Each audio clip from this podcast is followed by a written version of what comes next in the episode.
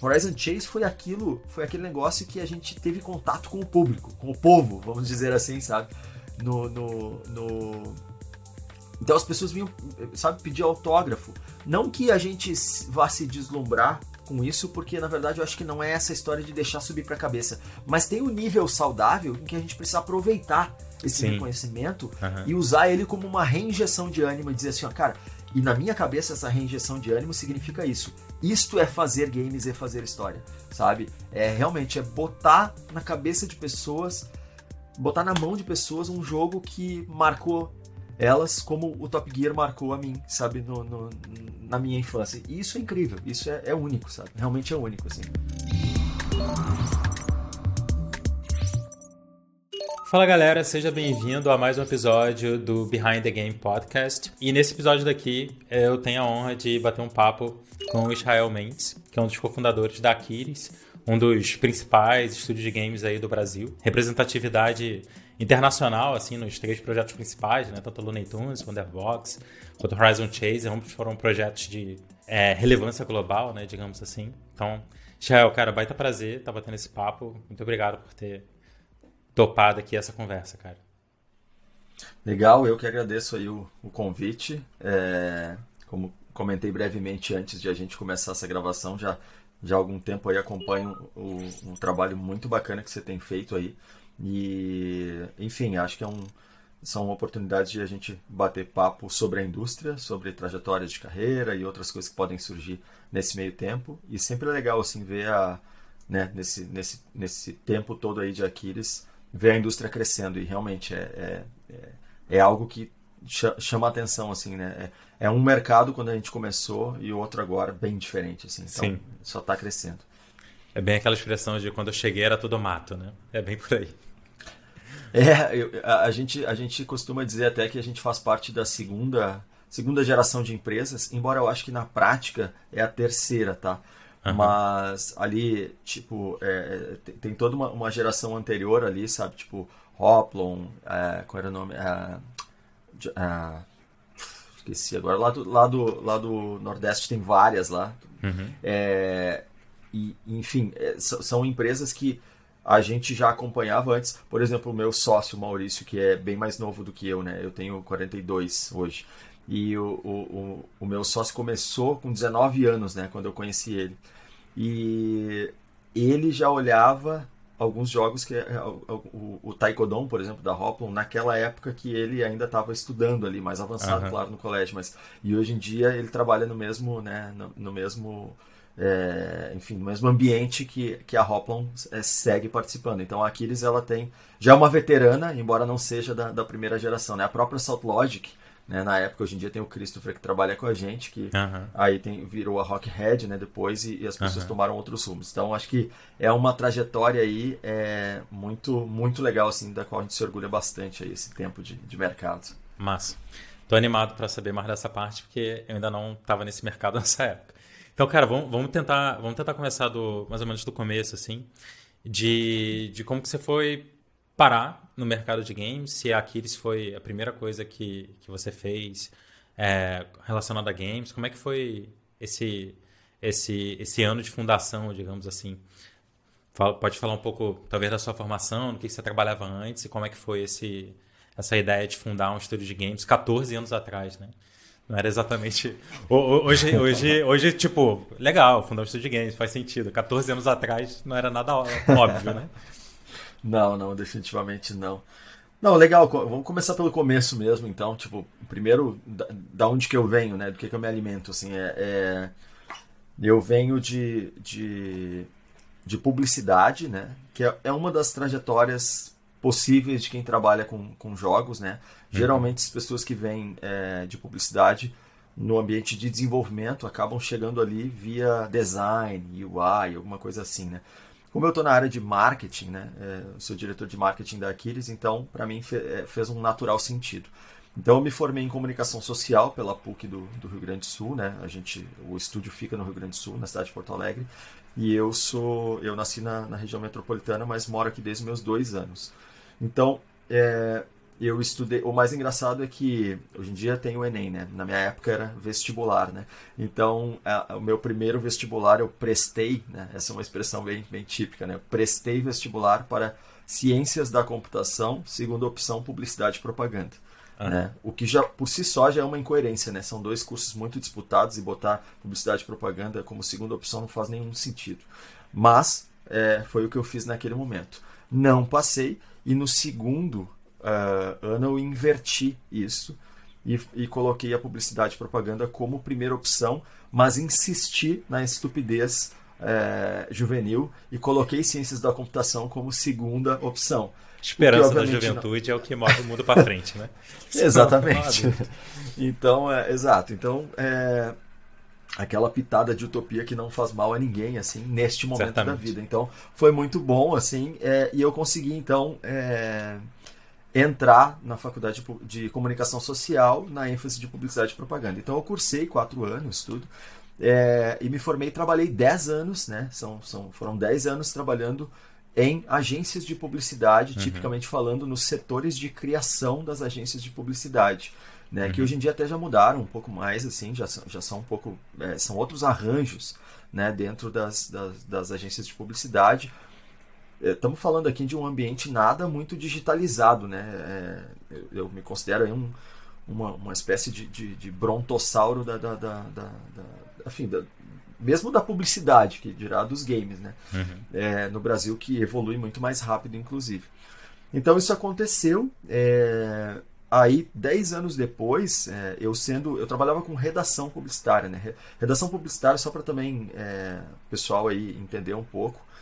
Tem, é, o redator tem algumas vertentes que formam o redator. Então é mais ou menos como um designer que vem por, por motion design, graphic design, UI design, sabe? São, são formações diferentes, assim.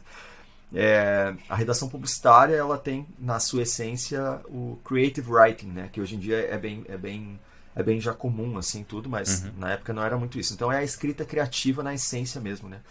É, aquela punchline, assim, aquela, aquele texto curto e que, que desenvolve um raciocínio muito poderoso, assim, num, num poder de síntese muito grande também. Então isso aí é um, um exemplo bem, bem sintético de, de, do que significa isso. Diferente de uma redação jornalística, que é uma redação mais informativa, se preocupa com, uhum. né, com, com preencher bem os arredores. Da, exatamente, preenche bem, dá toda a, a, a, fotografia de uma, de uma notícia para quem está chegando. Completamente uhum. sem saber de nada. Assim é, redação informativa, redação persuasiva. Aí tem outras formações e tal, também tem uma formação de, de escritor e tal, que também refinou. Então eu trabalhei 10 anos com isso, tá? Depois eu posso até me estender um pouco mais, mas agora para efeito Foi em qual dessas direções principais? Foi de Escrita Não, criativa? eu vim por é, escrita criativa, é, exatamente. Tá. Eu fui redator, o típico redator publicitário de agências de publicidade, que tem vários no uhum. Brasil, vários no mundo que fazem isso. Hoje em dia mudou um pouquinho, porque esses caras, eles. E, e, essa, essa, esse cargo, na verdade, ele migrou um pouco também para conteúdo de, de social media, por exemplo. Então, é, mas eu tive uma formação mais clássica, assim. É, clássica já, já botando uma barra para envelhecida, inclusive, tá? Se não uhum. corro atrás, eu envelheço né, nessa história toda. Mas daí aconteceu isso, só que eu fui eu sempre fui muito, como é que eu vou dizer a palavra é meio batida, mas é meio assim meio inquieto, tá? Tentava fazer os meus tirar o meu extra assim, tentava fazer os meus freelas, né? É, então eu dava uma organizada com alguns designers, né? O redator sempre é, a gente trabalhava com, com designers do lado, né?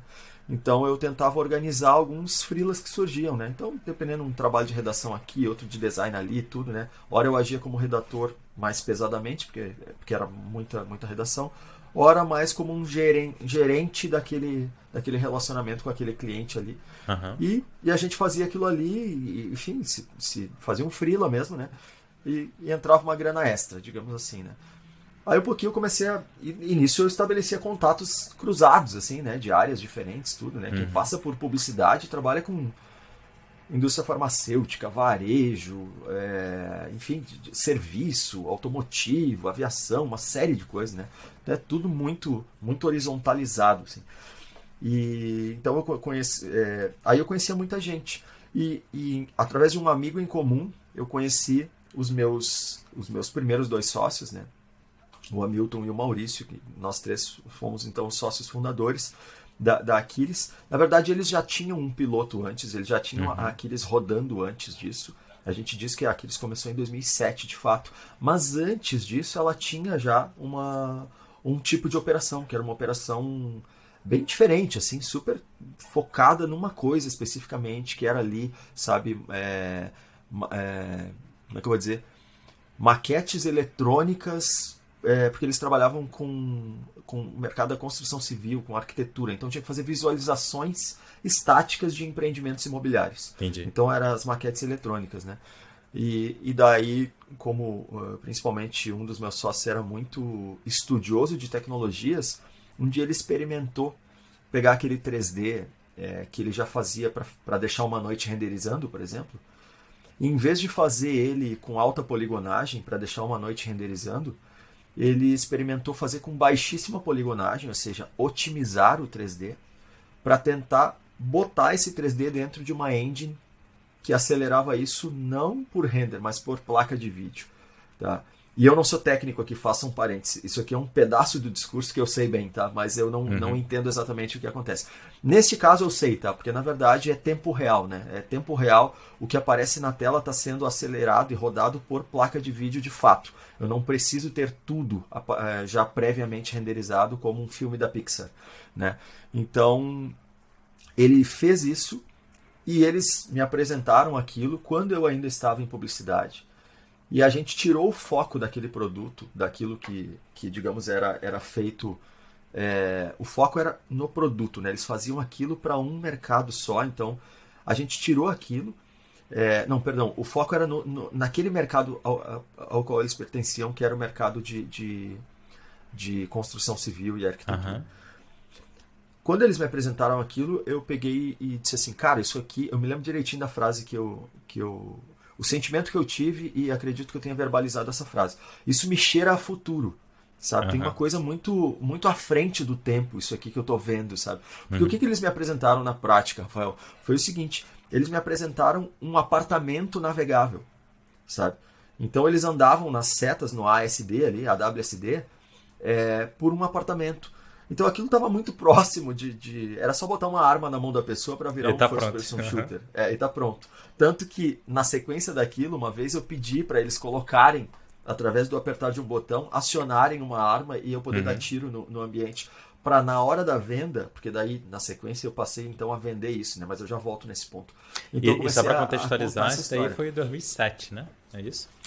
Isso aí antes eu estou falando ainda porque a gente começou a conversar e começou a já estabelecer essa, essa conexão antes de 2007. 2007 Entendi. é quando eu saio e a gente forma o primeiro triângulo daqueles que a gente costuma dizer, né? Uhum. É, de tantos, enfim, né? Aí, para quem não para quem não está acostumado aqui, se tem algum um pouco menos iniciado em games, todo, todo um jogo é feito através de polígonos, triângulos, né? Então a gente brinca com uhum. isso. Esse foi o primeiro triângulo de diversos outros, né? Inúmeros outros que a Aquiles fez aí sim nos seus jogos. Então é, é, é, essas, essas três pessoas elas se, se, reuniram, daí depois eu e meus dois sócios, e a gente começou a Aquiles aí nesse modelo de fato que ela existe até hoje, apesar de todas as mudanças. Teve até algumas pivotagens meio naturais assim que aconteceram com o mercado.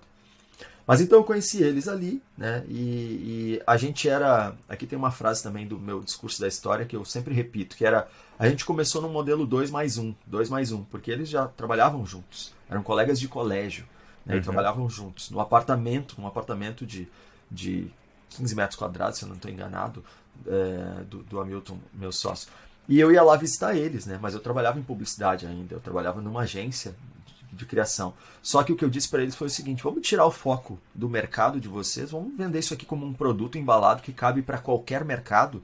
E daí eu trabalho com vários mercados. Eu posso apresentar isso para para GM, para Chevrolet, por exemplo, para tentar fazer carros é, visualizações interativas de carros. Isso já construído apresentar... em cima do networking que você tinha e da isso, noção isso. horizontalizada que veio da, da agência de publicidade. Exatamente, e com, exatamente, porque os, os contatos que eu tinha, eu, eu acessava as construtoras civis, as, as constru, a construção civil, né, as empresas de construção uhum. civil é, que tinham aqui, e eu e eles fizeram esse, esse, esse. Era um triplex lá de Miami que eles tinham feito para um propósito lá. E aí eu apresentei aquilo, botei debaixo do braço e fui, né? Sempre fazia aquele, um restinho da reunião, das reuniões que eu participava para publicidade, eu tentava cavar um contato ali e apresentava isso. Então, aquilo que eu fazia antes para que eu já fazia com aqueles designers, ali começou então aquele meu meu ímpeto ali de, tá, deixa eu pegar essa galera aqui, sabe? E eu vou apresentar isso aqui também para ver se rola alguma coisa. A minha intenção ali, ali era Cara, eu vou, eu vou, me, eu vou me, me unir a esses, esses, esses guris aqui, né? A gente fala guri aqui, né, uhum. né, no, no, sul.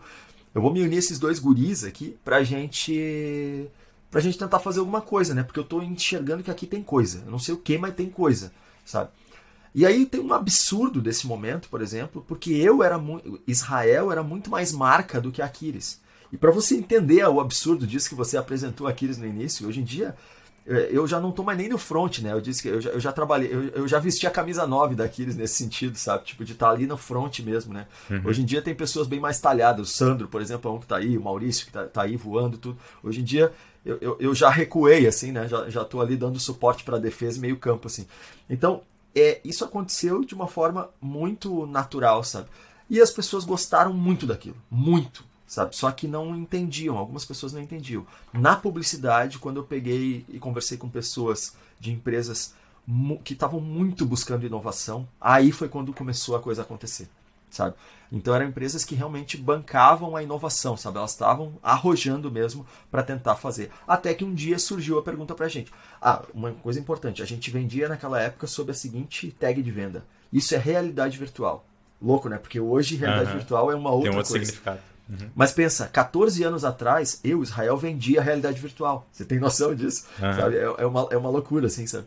Então, é legal isso, porque eu até me, eu me orgulho de certa forma, né? Ali, a gente se orgulha, né? Mas a gente embalou juntos isso com essa, com essa roupagem de realidade virtual. Coisa que hoje em dia é o, é o que está acontecendo agora, né? Inclusive está recém no início, nos primeiros pa passos, né? Da, das realidades diferentes, né? Que estão vindo aí dentro das virtuais, né?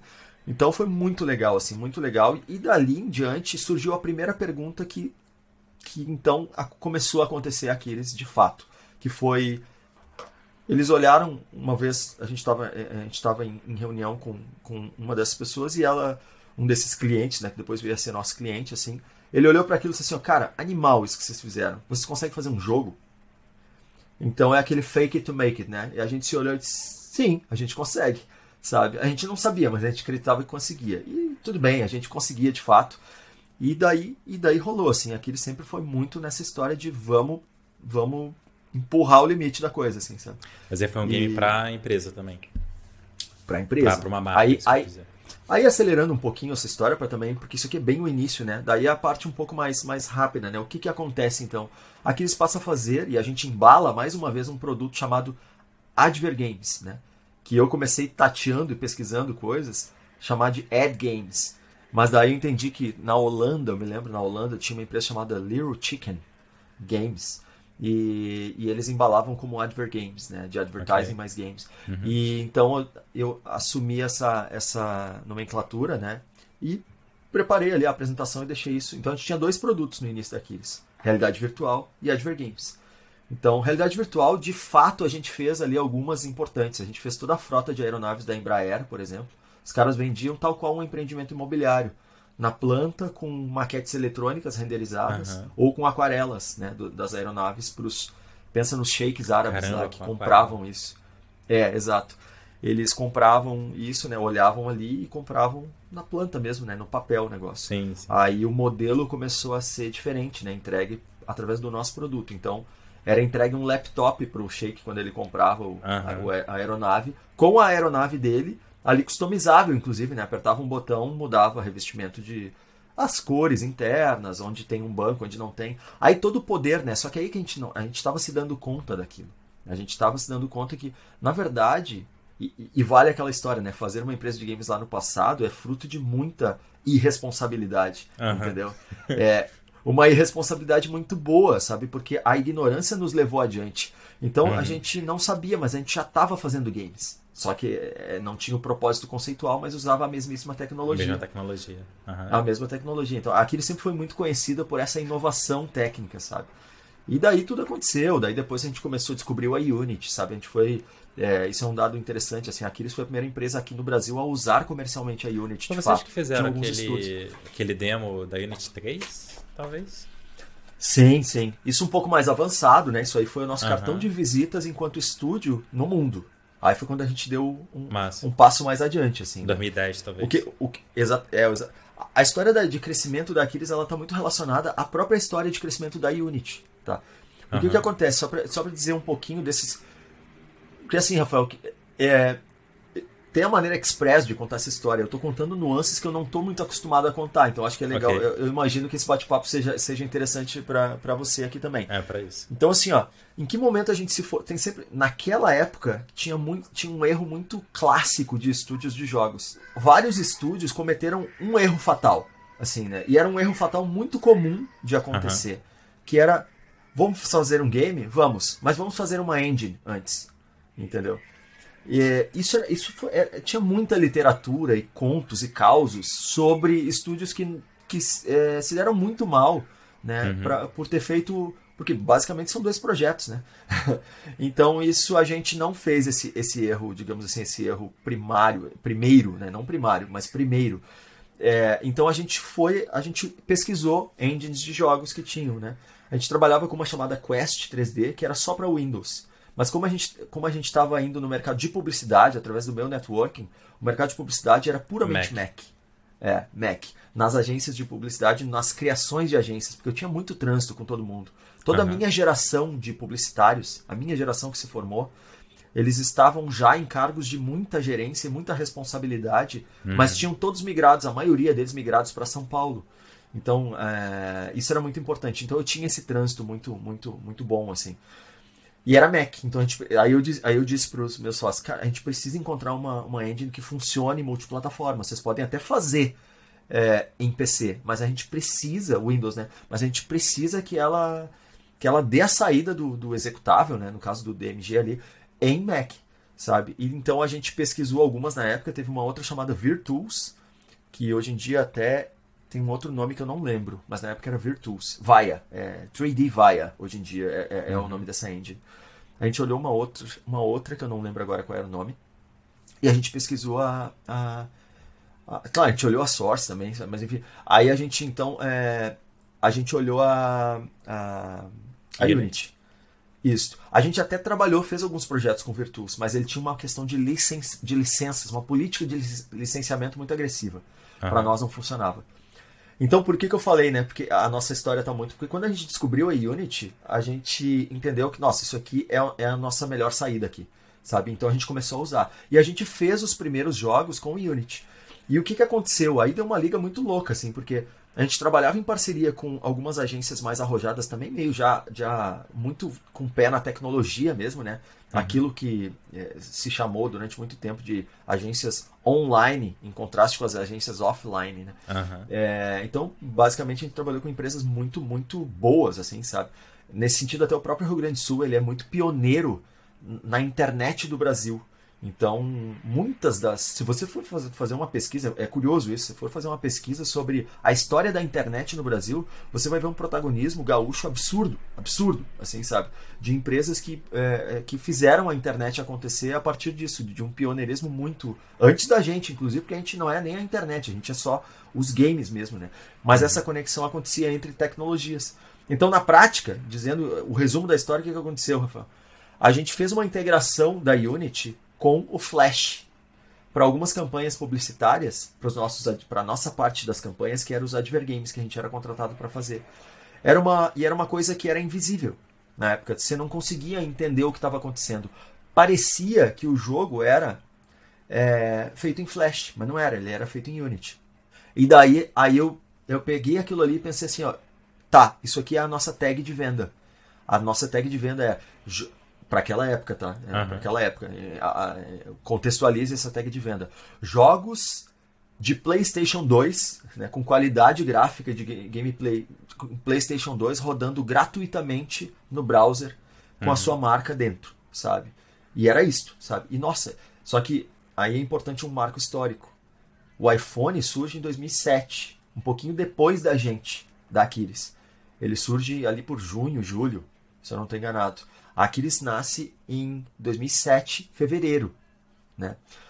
Mas qual é o impacto disso? É que quando nasce o iPhone, depois do iPhone nasce todo o ecossistema de aplicativos, nasce a Sim. App Store, né? E a, com a App Store surgem os free-to-plays, né? surge toda a enxurrada de conteúdo gratuito. Quando a gente está vendendo jogos com qualidade de PlayStation 2 rodando do browser diretamente, não tem conteúdo, não tem game bom na internet. O que tinha na época era, era Flash e Shockwave, que era muito pior do que um jogo uhum. feito em Unity. Porque era uma uhum. engine de games de fato. Então, isso aí era mind-blowing, assim, sabe, para as pessoas. E ali ali a coisa andou, sabe? Quando as, as, as, as, agências de publicidade que falavam com seus clientes entendiam o poder disso, 20 minutos de uma pessoa jogando um jogo, brincando com a marca dele. Não tinha esse tipo de engajamento, não existia, sabe? Não existia. Cara. E a gente era especialista em games, a gente sabia fazer isso, sabe? Então foi, cara, Sim. oceano azul, assim, sabe? Oceano azul. Que massa. Pessoal, deixa eu aproveitar aqui essa pausa para te fazer um convite. Se você tem interesse em desenvolver jogos com potencial real de vender bem, você precisa conhecer o curso Behind the Game. Nele você vai aprender todas as estratégias e táticas que eu uso no meu estúdio de games e que você vai conseguir aplicar mesmo sendo um desenvolvedor, trabalhando sozinho aí nas noites e nas madrugadas, ou até mesmo se você tiver uma pequena equipe e estiver trabalhando com ela, né, numa parceria ou até mesmo com pessoas contratadas, não importa. As aulas focam em temas que todo mundo que desenvolve jogos precisa conhecer bem, como o processo de produção, marketing, tudo que você precisa para fazer um jogo de qualidade, de alta qualidade, dentro do orçamento, tanto de tempo quanto de dinheiro, né? E conseguir conquistar os jogadores e fazer esse jogo vender bem. Então, se você quer dar espaço na criação dos seus jogos e ter receita com eles, não deixe de conferir o link que eu vou deixar na descrição e você vai poder lá fazer a sua inscrição no Behind the Game. O, ne o, negócio todo começou, então, com, com bastante foco, assim, em inovação tecnológica, né? Em certo sentido. Veio muito mais Totalmente. da parte de inovação tecnológica e capacidade tecnológica do que uma ideia de jogo específica ou alguma coisa nessa direção, né? O negócio partiu como inovação tecnológica, juntou com, com a experiência que você tinha é, para fazer essa venda e fazer essa, essa gestão dos, dos projetos e, e, gestão dos projetos no sentido de vender os projetos e realizar internamente tecnicamente, assim por diante. É, exato, exato. Sempre, sempre buscando essa, essa esse diferencial, né, de maneira geral. E o interesse em comum, tá? Os meus dois sócios eram gamers também. Então uhum. isso ajudou muito a gente, sabe? Porque aí a gente se embalou para realmente ser especialistas em game. Tanto que outras empresas que surgiram, né? Aquiles criou esse produto, precificou esse produto e gerou um ecossistema de concorrência também a partir disso, a partir do uso da Unity. E outras empresas foram fazendo outras coisas ampliaram seu escopo de atuação. A gente não, quando, como não deu muito certo a história da realidade virtual, só, só, só essas empresas aí compraram e depois pararam um pouco de comprar. Onde mais deu certo foi no Advergame. A gente se focou, a gente sempre ficou, foi especialista em games. A gente parou de, de fazer as realidades virtuais. Uhum.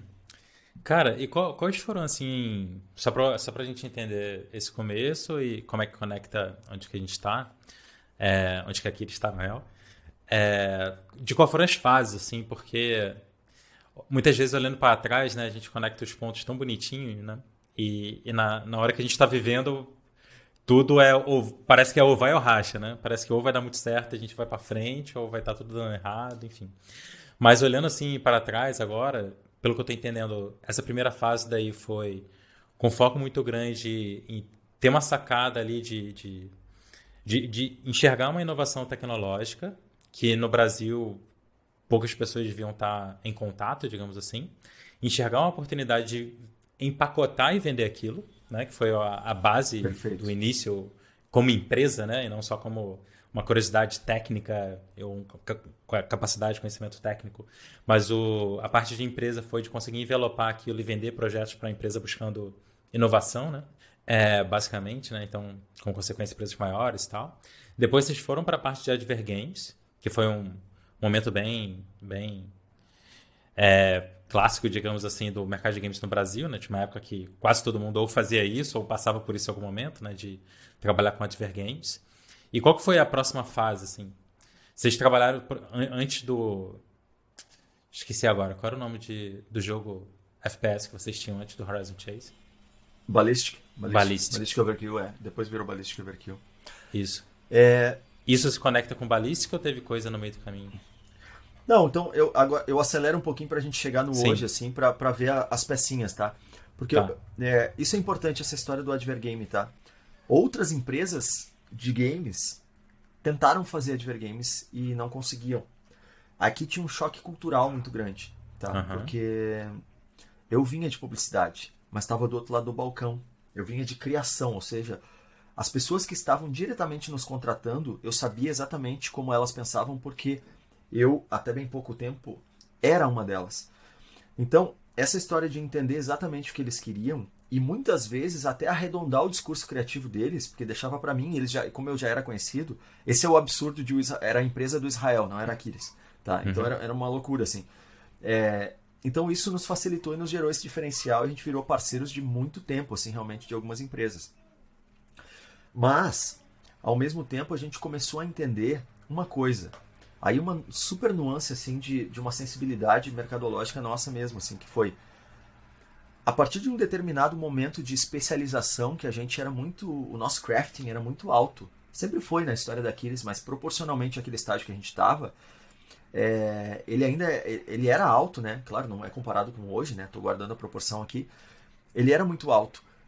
Mas a gente já tinha cruzado, eh, na verdade, a partir de um determinado momento a gente começou a cruzar um limite em que o valor percebido já não era mais diferencial para quem nos contratava. Exatamente. E daí dava esse- exatamente, você já pegou. Aí dava o ruído no custo, entendeu? Porque a gente queria se especializar mais, mas não conseguia. Então a gente foi entendendo que, cara, o nosso modelo de negócio não é esse. Não pode ser prestação de serviço em que a gente.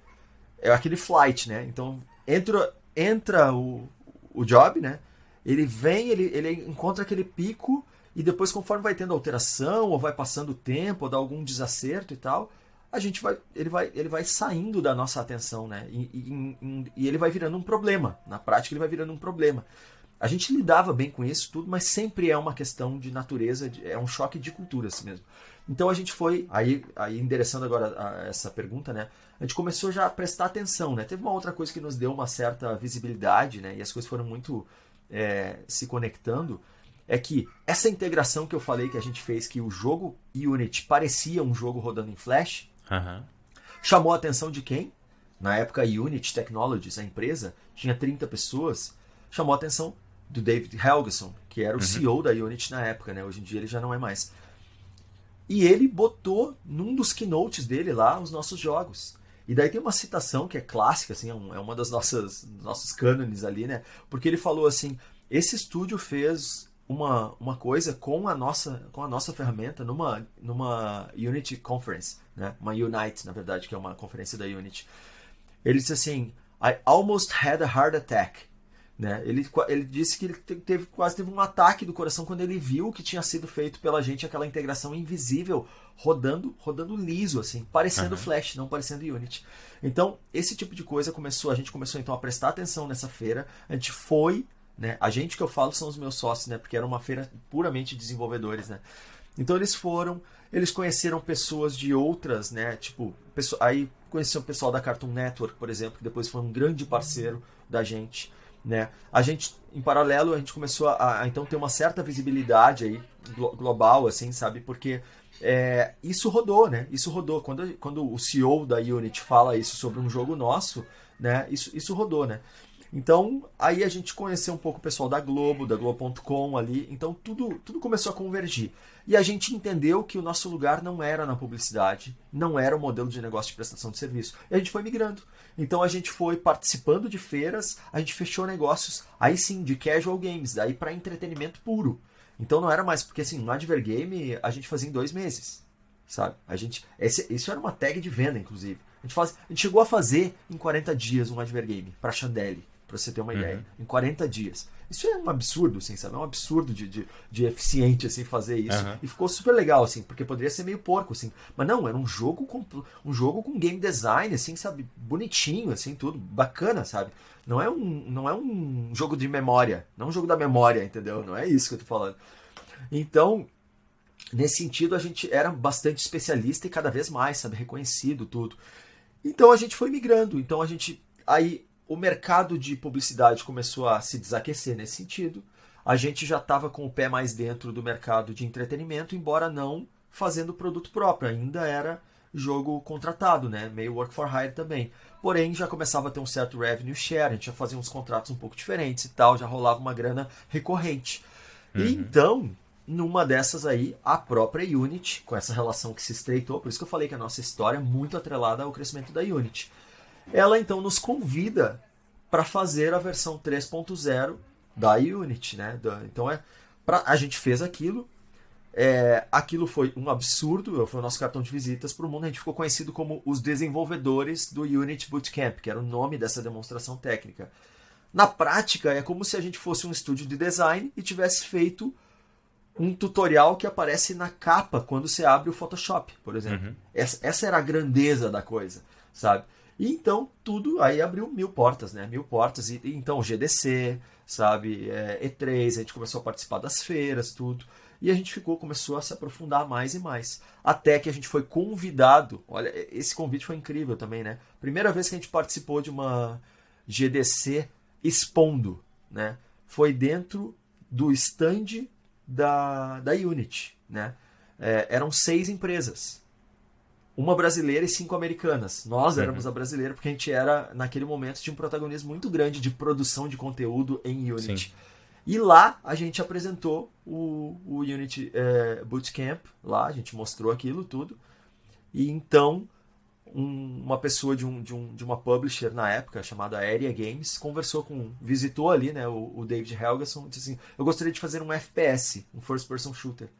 E ele disse assim, tem, tem uma galera que eu quero mostrar para você aqui. E levou até o nosso quiosque ali, o nosso booth, e mostrou pra gente. E era um Third Person Shooter, o Unity uhum. Bootcamp. E então ali rolou o nosso primeiro o ensaio de um primeiro jogo, não 100% feito e produzido pela gente, mas veio a se tornar Ballistic, depois Ballistic Overkill, né? Mas foi o primeiro primeiro jogo de fato que a gente fez, assim, né? Multiplayer, é uma loucura, assim, foi de novo, sabe, aquela coisa ali, tipo, a gente faz, a gente faz, sabe? Uhum. Então foi, foi uma loucura, assim, aquilo. Cara, que fantástica essa história toda. Eu lembro, eu lembro até hoje que a primeira versão da Unity que eu baixei foi justamente a versão. Se eu não estou enganado, justamente a versão desse, desse demo que vocês fizeram. Que, se eu não me engano, foi a Unity 3. Foi quando lançou a Unity 3.0. Que eu acho que foi 2010. Eu acho que foi na época que. Que, que passou a ter uma licença gratuita, talvez que era 1.500 dólares antes, aí eu acho que passou a ter a Free e a Pro, passou a ter, passou a ter algum tipo de acesso que você não precisava pagar horrores para começar a brincar, né? É, é foi tinha... o ano de ouro da Unity, assim, foi. esse período aí foi o ano de ouro deles. É, então, foi, eu lembro que eu estava no meio do doutorado nessa época, 2010, eu lembro, eu lembro exatamente onde é que eu estava. tava na sala de computadores, Instituto de Física da UF, matando o tempo na hora do almoço, assim, e eu vi o anúncio dessa, dessa parada não fazia a mais remota ideia que tinha qualquer brasileiro envolvido com isso. Mas, muito massa isso. É... Não, inclusive uma nuance aqui, o David uhum. Helgason, numa Unite, ele nos falou que a explosão de Unity no Brasil ela foi catalisada pela gente. Então ele, ele dizia que ele era uh, super thankful pra, pra gente. Uhum. Ele é um, uma pessoa muito querida, assim, sabe? Exatamente. Uhum. Uma, uma, pessoa muito querida, assim, um, sabe? Além de competente, uma pessoa muito querida que dentro dessa distância, né? Mas é, sempre que a gente chegava, ele era muito próximo da gente, assim. Então ele falou isso, ele confidenciou isso pra gente, assim, que a, a explosão de. O, o, Brasil foi um dos países que mais usou, eu não sei como é que tá esse, esse dado agora, mas uhum. mais usou Unity eh, durante um período ali, era um dos top 5 top de, de, de países que usava Unity. E a gente catalisou isso, né? Porque depois as universidades começaram, né? É, já uhum. tinha uma que outra fazendo isso, mas elas também começaram a usar. Todo mundo começou a adotar. Outras empresas de outros, né, de outros mercados também começaram a usar, né? Aí, aí o mundo começou. Nisso já está rolando, né? Todo o ecossistema de aplicativos ele já está começando a rolar, porque com o lançamento do iPhone em 2007, pô, são três anos até 2010 para gerar todo o ecossistema de desenvolvedores, né? Se multiplicar o ecossistema uhum. de desenvolvedores no mundo. E a Unity era uma das principais ferramentas para desenvolver isso, né? Muito friendly, assim, muito uhum. amigável para usar. Cara, uma das coisas que mais me chamou atenção nessa, nessa história é, é, uma, é um negócio que, pelo menos, é uma percepção minha de que é assim que funciona. E eu acho que não é muito óbvio, assim, que é como se dá a evolução, né, de forma geral, assim, seja de carreira, de uma empresa, e assim por diante. Porque a gente tem uma certa tendência, ser humano, sei lá, de interpretar as coisas de forma linear, né? Como se 10 de esforço fosse 10 de resultado, 20 de esforço, 20 de resultado, e assim segue linearmente, né? Só que, no entanto, esse avanço que, que vocês fizeram nesse período foi muito baseado em marcos, né? Foi ter conseguido o negócio lá de exibir no browser a tecnologia da Unity, chamou a atenção da Unity, foi um primeiro marco ali, a gente deu, deu um passo. Por mais que não tenha consolidado nada, é, consolidado nada palpável, digamos assim, era, era, uma, era um intangível, né? Era um reconhecimento Sim. intangível perante a Unity e tal, que gerou esse segundo marco, que foi a, o reconhecimento direto do CEO público, né? Através da Unite, que gerou um terceiro marco, que foi o contato direto, né? Através do, do David lá para fazer o FPS. E a partir daí, mais coisas aconteceram, né? Então foi altamente não linear, né? Foi tipo, conseguiu um achievement ali, digamos assim, e tipo, ok, isso aqui colocou a gente num patamar que a gente não estava antes. Agora a gente consegue falar, fez isso. E, e esse fez isso, tu fala para sempre, né? Tipo, fomos nós fizemos isso, né? Então tu consolida Exato. ali uma certa conquista, né? Que passa a ser cartão de visita, que passa a ser várias coisas interessantes. Não, só pensando alto mesmo, acho muito, muito legal assim como que se dá essa evolução de maneira geral, né? Como que é importante a busca desses pequenos marcos, né? Que te consolidam como como empresa ou dentro da sua carreira também, né? De um projeto muito importante que você faz, né? Porque às vezes a gente fica com uma visão muito de curto prazo, né? Enquanto que se você pensar, poxa, como que eu me, pre me preparo? E aí talvez tenha muito a ver com, com o que você estava falando mais atrás, de sensibilidade, percepção mercadológica, né? De tipo, como é que eu consigo uma conquista agora que vai me deixar é, bem posicionado para o que vem a seguir, né? em vez de tentar consolidar sucesso só com a coisa que está fazendo no momento, né? Tipo, isso aqui tem que, tem que valer a pena por si, né? Pensar como é que isso aqui me posiciona melhor para estar tá pronto para coisas maiores, né? Pelo menos eu é, tenho essa é, é. percepção, assim, no que vocês fazem, de forma geral, olhando Não, de fora. É, é perfeito isso, porque a gente, inclusive, a gente faseia né, a, a evolução da Aquiles, porque teve essa primeira evolução, essa primeira fase, digamos, né, que é, a gente costuma dizer que a gente é, a fase ali de, de Adver Games foi a fase em que a gente aprendeu a fazer jogos. Apesar de serem uhum. curtos, a gente fez nosso primeiro multiplayer lá, sabe? Foi um jogo de vôlei, foi um jogo de multiplayer. Então, esses dias numa reunião de sócios, eu perguntei, inclusive, né? É... Aqueles aprendizados lá de trás, lá, eles são válidos hoje ainda? E eles me afirmaram categoricamente que sim, que tem até pedacinho de código, às vezes, que são, que são reaproveitados e tal, e que desde aquele tempo é, são coisas que são, enfim, que podem ser reutilizadas de fato. Então, assim, é, é muito isso, tá? É muito isso, assim, porque. É, e, e, a gente sempre foi muito. Ali, a gente esgota muito as decisões, assim, sabe? Então a gente bate, bate, bate para ver se ela realmente para em pé, assim. Às vezes a gente até se atrasa um pouco, né? A, a gente vai numa marcha lenta de tração, assim, sabe? Para conseguir chegar lá, lá em cima mesmo com é, com constância. É, na verdade, uma, uma, das palavras que a gente gosta de se autodefinir enquanto, enquanto trajetória dentro daqueles é consistência. Aqueles tem muita tá. consistência, assim. E, então é muito é aquela isso, frase de assim... direção mais importante que velocidade, né? Mais preocupado Exato, saindo é. na, na, na, direção certa do que sair atropelando as coisas e... Exato, sabe? Então, assim, depois disso, o que acontece, né? A gente vai pegando cada vez mais mais experiência, né? E então começa a partir desse primeiro jogo, a gente já tem uma experiência bem forte ali fazendo um primeiro jogo próprio, digamos assim. Mas o jogo que realmente a gente considera 100% o nosso primeiro jogo, porque ele foi desenvolvido, pensa, criado, desenvolvido e publicado pela gente mesmo, foi Horizon Chase, né? Então, Horizon Chase, isso eu tô falando de seis anos de empresa, já sete anos de empresa, entendeu? É... Então, Horizon foi feito em 2015? Foi em 2015. E foi tá lançado meio 2016, eu acho, né? Não, o Horizon ele foi, ele foi feito muito rápido, tá? Ele foi feito em seis meses no total, assim, na, uhum. porque ele teve toda uma circunstância para ele acontecer. Mas é, ele é feito em 2015, no início do ano. Né? Inclusive eu estava de férias quando a gente. Meu sócio me ligou, eu estava de férias. Agosto de 2015 a gente... lançamento, acho. Né? Isso, ele foi no, em agosto, agosto de 2015, ele foi, foi, o lançamento. É, só que ele foi, ele foi um lançamento de várias fases, né? Porque o próprio jogo depois ele teve o porte dele e tudo, né? Mas então agosto de 2015 lançou exclusivo na, na, na App Store. E daí em 2016 ele foi lançado aí sim para Android. Né? Uhum. É, e depois teve o Sports, que foi em 2018, ainda em dois momentos de 2018 e tal. Mas é, é, é, muito isso, assim, a gente, a gente consolida etapas e prepara a próxima, sabe? Quando a gente. Mas sempre assim, a gente não fica. A, a próxima etapa tem momentos em que a gente pega e. Tá, agora é hora de dar aquele passo um pouco mais esticado, assim, sabe? A gente vai dando passos firmes, mas eventual, passos firmes, mas eventualmente a gente dá um passo mais esticado. Então, isso, uhum. isso nos ajuda. Eu acho que é um bom balance entre conservadorismo e ousadia, sabe? Sim.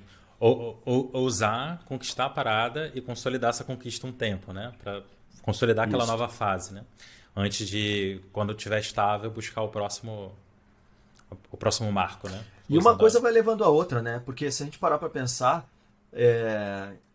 ter chamado a atenção do David para depois chamar a atenção de um board técnico, né, de um corpo técnico da Unity para nos convidar para fazer aquilo, que depois chama a atenção de um publisher que nos convida a partir disso para fazer um, um, um, shooter, né? E então a gente começa a fazer jogos de fato e entramos. E então a gente tem que fazer Horizon Chase, né? Só que Horizon Chase é feito e ganha uma atenção especial da Apple que já tinha um certo terreno preparado a partir de jogos feitos para Cartoon Network antes, né? Que era uhum, outra uhum é, é, não eram Adver Games, jogos para Cartoon Network, já eram jogos, é, digamos, é, jogos casuais, mas jogos bem feitos, uhum. assim, jogos tipicamente da indústria de entretenimento. Então, isso tudo. E, e, e, esse relacionamento da Apple culmina na história do, de Wonderbox, que é um convite para participar do Apple Arcade. De novo, esses, esses feitos eles vão ganhando suas proporções, mas na essência eles são a mesma coisa. Na essência, eles são a mesma coisa. Sabe? Fantástico, cara. Pessoal, se vocês estão assistindo essa entrevista aqui, eu imagino que você tem interesse em aprender sobre estratégias e táticas para criar jogos de qualidade dentro do orçamento de tempo e dinheiro que você tem, mas que ainda assim tem um potencial de vender milhares de cópias. Se esse é o teu caso, eu queria te fazer um convite para conhecer o curso Behind the Game. Nele eu ensino todas as estratégias e táticas que eu uso no dia a dia do meu estúdio de games para criar jogos lucrativos no prazo e que vendem bem e que os jogadores gostam. A gente já tem vários alunos, centenas de alunos, mais de uma centena centena de jogos publicados pelos alunos, talvez até um pouco mais do que isso. Então eu vou deixar um link aqui na descrição para você conhecer e fazer a sua inscrição no Behind the Game. Até ver como tem. Como. como acho essa expressão meio ruim, mas enfim.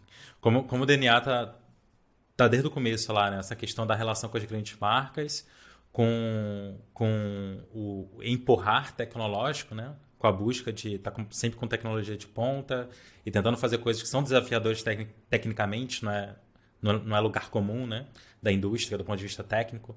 Tem um desafio técnico e essa relação com grandes marcas que parece que, que, que pontuou todo o processo, né? desde lá do começo, vendendo projeto para a empresa que estava interessada em usar a ambiente 3D lá para demonstrar inovação, né? na hora de vender projetos, assim por diante, até agora, com a relação com Unity 10 anos atrás, iniciada, né? E depois Cartoon Network, em Apple, que, que agora, enfim, que, a, que, acho que é mais ou menos a, o momento que a gente está com o lançamento recente do Underbox, né? Exato, e isso se traduz em outras esferas. Daí a gente está falando de uma empresa que começou com três pessoas, tem 160, sabe? Uhum. A gente está falando de um, de um Israel que já fez a, essa parte comercial e era a empresa do Israel. Hoje em dia eu sou uma pessoa de marketing que fica mais aqui, mas daí você tem o Maurício e o Sandro ali, sabe, muito no front, fechando os negócios em escala global maior hoje em dia. Uhum. Então é realmente um outro momento, assim, sabe, jogando em outra liga de fato, né? Então a gente veio Sim, lá da, da, série D, sabe, tipo, estamos indo, assim, né? A gente deve estar tá aí na série A, mas não estamos na série AAA ainda, né? Então, uhum. tipo, isso aí já é outra história. É, não sei se Série A aqui é só uma brincadeira, não sei, mas a gente realmente está evoluído. E nesse sentido, eu acho que a gente já tem um ambiente, até pelas pessoas que a gente forma, né? Porque tem muita pessoa que é formada pela gente, né? Uhum. Conversei com duas pessoas que estão saindo da, da, da Aquiles esta semana é, e estão indo para empresas na, na, na Europa, assim.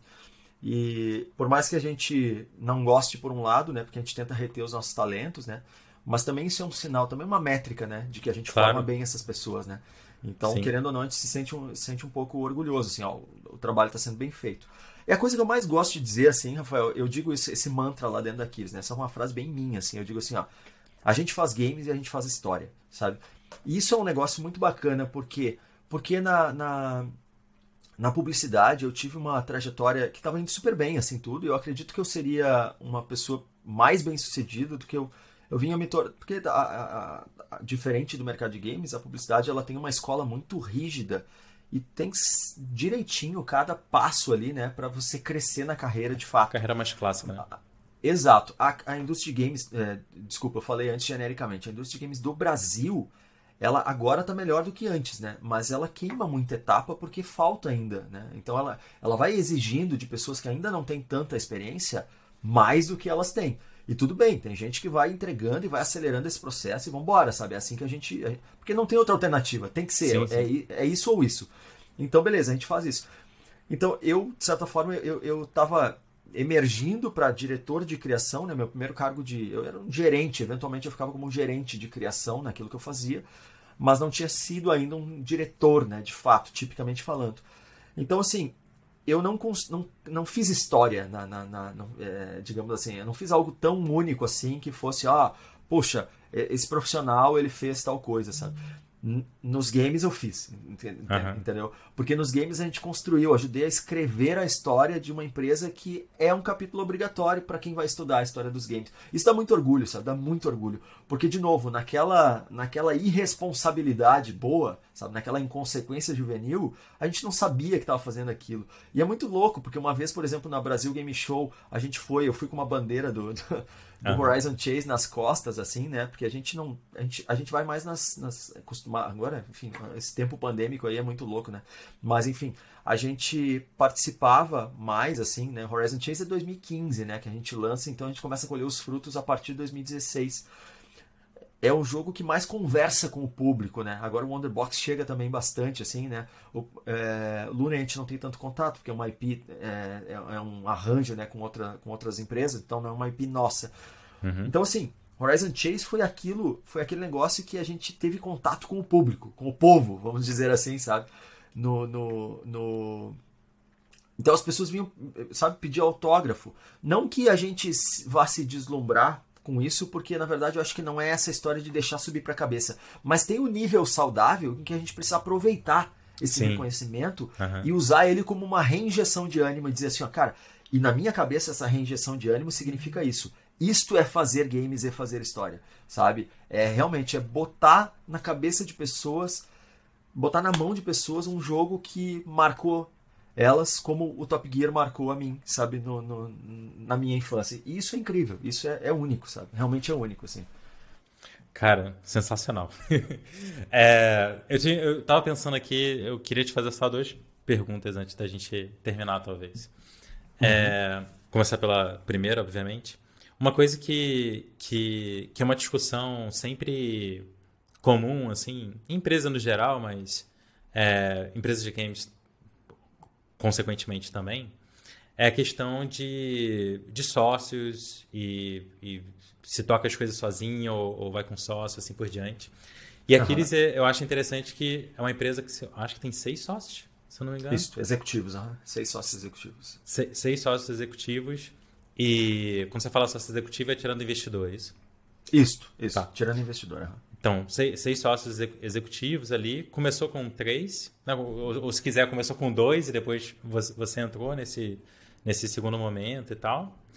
É, e eu queria saber, assim, de tipo, o que você acha que, que foi mais relevante para vocês conquistarem, que eu acho que é uma conquista, uma empresa que está aí perto de fazer 15 anos, né? Com seis sócios, né? Nem só dois, né? Se dizem que sociedade é um casamento, né? Com seis, fica mais complexo ainda. Né? Então, com seis sócios e, e conseguir ter, ter uma, um trabalho. Assim, só vocês sabem como é por, por na hora de, da mesa de reunião, né? Mas, indubitavelmente, Sim. é um trabalho produtivo.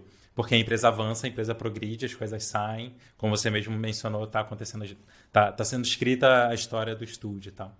Então, que, o que você acha assim, que foi mais relevante ou, ou até de forma mais genérica, se você preferir, é, o que, que, você acha que são coisas importantes para uma sociedade dar certo? Uh, eu acho que é, essa questão de sociedade é uma questão bem desafiadora. Eu já ouvi várias, várias histórias e tal. É, pra gente, eu vou tentar explicar um pouco o que, que quais são as nossas principais ligas, assim, que, que uhum. dá, dá a nossa cola mesmo, né? Então, quando a gente começa lá atrás, eu tenho, eu tenho dois sócios, né? É, é, dessa fundação, assim, né? É, é, eu, eu acabo tendo dois sócios que eles tiveram a, a, a maturidade, apesar de ser sub-20, como eu dizia, uhum. né? eu tenho um só sub-20, né? Uhum. É, eles tiveram a maturidade de confiar em mim, sabe, naquele momento. Então, a gente não teve muita disputa. De, era, era realmente assim, eu, eu conseguia, porque como eu, eu acabei dando essa guinada para publicidade, dizia, vamos no, vamos no meu networking aqui, a gente vai conseguir, e depois as coisas foram realmente acontecendo, eles, eles confiavam muito em mim, uhum. sabe? É, e obviamente eu confiava neles, né? Mas esta, confi esta via da confiança, né? É uma via de mão dupla, mas esse sentido da confiança, ele foi muito determinante lá naquele momento. Porque, é, enfim, né, tipo, eu poderia simplesmente estar tá migrando de mercado e, e, ter a minha, por exemplo, a minha capacidade técnica, né, porque eu não era uma pessoa técnica, uhum. é, questionada e simplesmente ter sido... É, ter tido algum ruído ali, sabe? Tipo, Sim. não, cara, você não, não faz parte desse mundo. Mas eu, uhum. mas eu fiz parte desse mundo. Na verdade, eu levei eles para um outro mundo e depois a gente voltou para o mundo deles de fato, porque esse é o mundo em que a gente pertence. A Aquiles, enquanto essência de empresa, pertence de fato. É o mundo técnico, é o mundo dos games, de entretenimento bem técnico. Então, isso, dando essa primeira nuance, porque ela, ela já dá uma ideia de, de confiança muito boa, assim. Aí o que acontece, né? É, esta primeira liga, os, próximos, os próximos sócios que entram, eles já são filtrados por esses. Então, o que, que acontece? Existe um filtro também de personalidades ali, uhum. de convivências de personalidades, que meio que facilita a coisa. Porque a grande randomicidade foi essa primeira liga, sabe? Apesar, o Maurício e, e, e o Hamilton, que são meus dois sócios, eles se conheciam, mas eu não conhecia eles. E ali eu tenho um artista e um programador, sabe? Então, essa, essa primeira, essa é a liga de maior risco. E ela deu certo. E depois, por exemplo, eu tenho a nossa CFO, que é a Kelly, que trabalhou comigo anos uhum. em uma agência de publicidade. Foi muito simples de, de pensar nela para chamar ela, não como sócia, porque ela entrou antes como, como é, diretora financeira, né, administrativa uhum. financeira. O Maurício conheceu é, na faculdade, conviveu com ele durante um ano, uma pessoa muito, muito sabe, é, um gêniozinho da programação ali, que foi o Rafael Baldi, que é o, o, nosso CTO hoje. E ele nos apresentou, e o Baldi começou trabalhando com a gente também, né? Então ele trouxe. Essas pessoas foram demonstrando, porque tem uma coisa que nos conecta muito, que é mais do que o talento, a personalidade. Uhum. Tem que ser pessoas, assim, geralmente low profile, assim, com consistência para fazer as coisas. Mas low profile, assim, a gente não é um monte de pavão lá, sabe, que fica tentando disputar a vaidade, um monte de coisa. Não é isso. A gente, nós somos todos low profile nesse sentido. A conversa ela flui muito bem. O Sandro entra depois por uma relação também pessoal ali, em que inicialmente eu estabeleci com ele em virtude do mercado de publicidade, porque ele também vende publicidade. Uhum. E a gente então é, foi se conversando, né? E eu prestando atenção, nossa, esse cara é muito legal, sabe? Tipo, quando a gente tomou a decisão de ter uma pessoa comercial para eu não fazer mais aquilo, foi a primeiríssima pessoa que me veio à cabeça, sabe? Daí apresentei ele, mas entenda que ela já vem filtrada uhum. por um tem um pré-filtro meu que depois acaba dando a, porque uma vez que deu liga nesses três primeiros, os pré, os filtros de segundo nível, digamos, eles já estão meio que endereçados para darem minimamente certo né? Porque é, faz parte da mesma origem. Já tem uma isso. cultura estabelecida, né? Que foi a, isso, isso. a, é, a tríade inicial. As, os matches de personalidade, eles funcionam, né? Porque a gente se encontra no dever da coisa, né? De fazer o profissionalismo, claro que se encontra, sabe? Mas os matches de personalidade, eles facilitam muito o dia a dia, sabe? Então, porque em algum momento sociedade é isso. Tá todo mundo comprometido pelo profissionalismo. Mas por que, que muitas vezes dá errado ainda assim? Porque cansa e, e aí não é o cansar profissional, porque o profissional está todo mundo com o mesmo objetivo. O que acontece é o choque daí de personalidades, desgastes, uma série de coisas. Uhum. Então, assim, eventualmente isso acontece. Com a gente, não. A gente tem uma política de, de mãos dadas mesmo, então isso flui, sabe? Na Aquiles isso flui. E obviamente que tem também protagonismos que vão. Hoje em dia, hoje em dia a gente tem decisões mais estratégicas que são tomadas mais por um dentro desse grupo de seis por algumas pessoas decisões uhum. mais técnicas tomadas por outras pessoas, decisões mais, sei lá, mais, digamos, financeiras tomadas por outras, sabe? Sim. Então aí vai das, das valências de cada um mesmo, assim. Então acho que é isso, sabe? Mas fundamentalmente a gente tem personalidades que se batem e eu acho que é isso. Eu costumo dizer que a Aquiles é uma empresa humilde, sabe? E essa humildade ela vem desse, desse se a gente for pegar uma persona que, que sai e torce bastante das nossas personalidades de nós seis, vai sair uma pessoa, entre outras qualidades, entre outras características, perdão, uma dessas características vai ser a humildade, sabe? Uhum. Que vai sair desse, desse sumo, assim, desse suco que sai da gente. Muito bom. Cara, o, o, o que você falou, assim, de novo, conecta com o que você falou no meio da, da nossa conversa, que até no meio da conversa você comentou de ah, hoje tem pessoas que estão mais na frente dessa parte de buscar contratos é, globais e tal. Citou o Maurício, citou o Sandro. Então, o entendimento que eu tive na hora que você falou isso, e aí de novo voltou para para agora para o que você respondeu, especialmente na parte do começo, né? De ah, o pessoal lá confiou em mim para essa formação inicial, né? É uma relação de confiança, né? No final das contas, é de entendimento de qual é a parte de cada um e que tipo, se a gente está junto como um sócio, é porque eu acredito que você vai fazer a tua parte bem, e você tem que acreditar que eu vou fazer a minha parte bem. E não vamos aqui um, um um ficar, né, que nem você mencionou de briga de pavão, acho que foi o termo que você usou, de, de, de tentar colocar o ego acima do, da relação de respeito e, e confiança, que é a premissa da brincadeira toda, né? Que é a premissa da sociedade, afinal. Não, e, e sem dúvida, tipo, é, é, não vai ficar aqui uma história apenas bonita, entendeu? Ah, não, tem sim, bastante arranhão nessa história, tem bastante tensão. Faz assim. parte. Mas eu, eu, eu acredito muito que a nossa história ela tem, ela tem, uma, ela tem algumas singularidades muito muito uhum. é, notáveis, assim, sabe? Que dá, dá pra gente trazer isso para cima porque ela, ela, dá, ela diz um sintoma, sabe? Ela, ela é um sintoma da no, da no, do nosso perfil, assim. Então, eu acho que é, essas histórias... Porque, assim, confiar na competência é mais fácil do que confiar na insegurança da pessoa sabe? E quando a gente confia na insegurança, e a insegurança é porque a gente, a gente não tem benchmark, a gente é o benchmark, uhum. entendeu? Estando no Brasil, sabe? E a gente teve que muito confiar que eu não sei, tá? Mas eu, eu acho vamos tentar isso aqui, vamos. Então se a gente errar, a gente errar junto, entendeu? E isso é mais importante, sabe? E, e assim a gente foi indo. E claro que teve gente que se desenvolveu muito mais e tal, e que são curvas diferentes de aprendizado que acontecem mesmo entre a gente. Mas, mas fundamentalmente a gente está se confiando porque hoje em dia é bem mais fácil, né? É Big Data, né? Da Aquiles, né? São 15 anos dando certo. Isso é Big Data, então deve Sim. dar certo, né? Sabe? Alguma então, coisa está acontecendo direito. Exato, então Justo. são as mesmas pessoas, né? Então, tipo, acho que a coisa está funcionando. A gente é muito conservador também nesse sentido, tá? Conservador é de, de dar o passo quando a pedra tiver, a lajota estiver bem firme, assim, sabe? Uhum. Excelente. Shael, cara, queria te agradecer demais assim por, por esse papo. Para mim foi, foi fantástico. É, acho que eu já falei aqui na gravação algumas vezes, mas no, no final das contas, esse, esses podcasts que eu gravo é uma forma de eu mesmo aprender, trazer coisa pro, pro meu estúdio e assim por diante.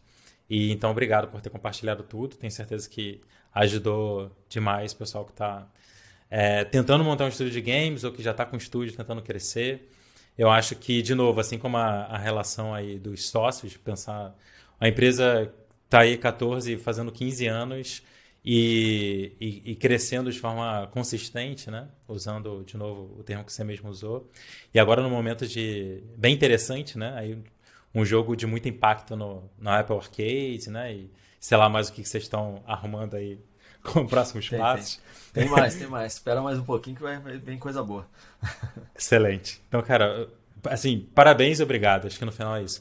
Parabéns por, por, por tudo que vocês construíram, pela relevância que, é que eles têm no cenário nacional. E obrigado por ter topado compartilhar um pouco, bater esse papo. Para mim foi fantástico. Legal, cara. Eu te agradeço. Eu não sou mais o cara, um cara tão das câmeras assim, né? Como, como esses momentos são cada vez mais raros, assim, especialmente com o nascimento dos meus dois filhos ali, né? Minha filha. É, eu vi que teve um já. futuro game designer aí que estava gritando há pouco, né? Isso, é, é, é esse aí. E esse futuro game designer aí, ele tem um ano e, e nove meses, vai fechar agora. Então, então. É, são tempos que estão cada vez mais, mais escassos, assim. Sim. Mas é, quando eu, eu, eu, me ponho a fazer isso, eu tento valorizar ao máximo, primeiro, né, quem quem está é, me convidando, porque eu acho que também é um tempo despendido por, por, no caso você aí, né? Acho que tem que valorizar bastante esse tempo aí por estar tá fazendo um trabalho.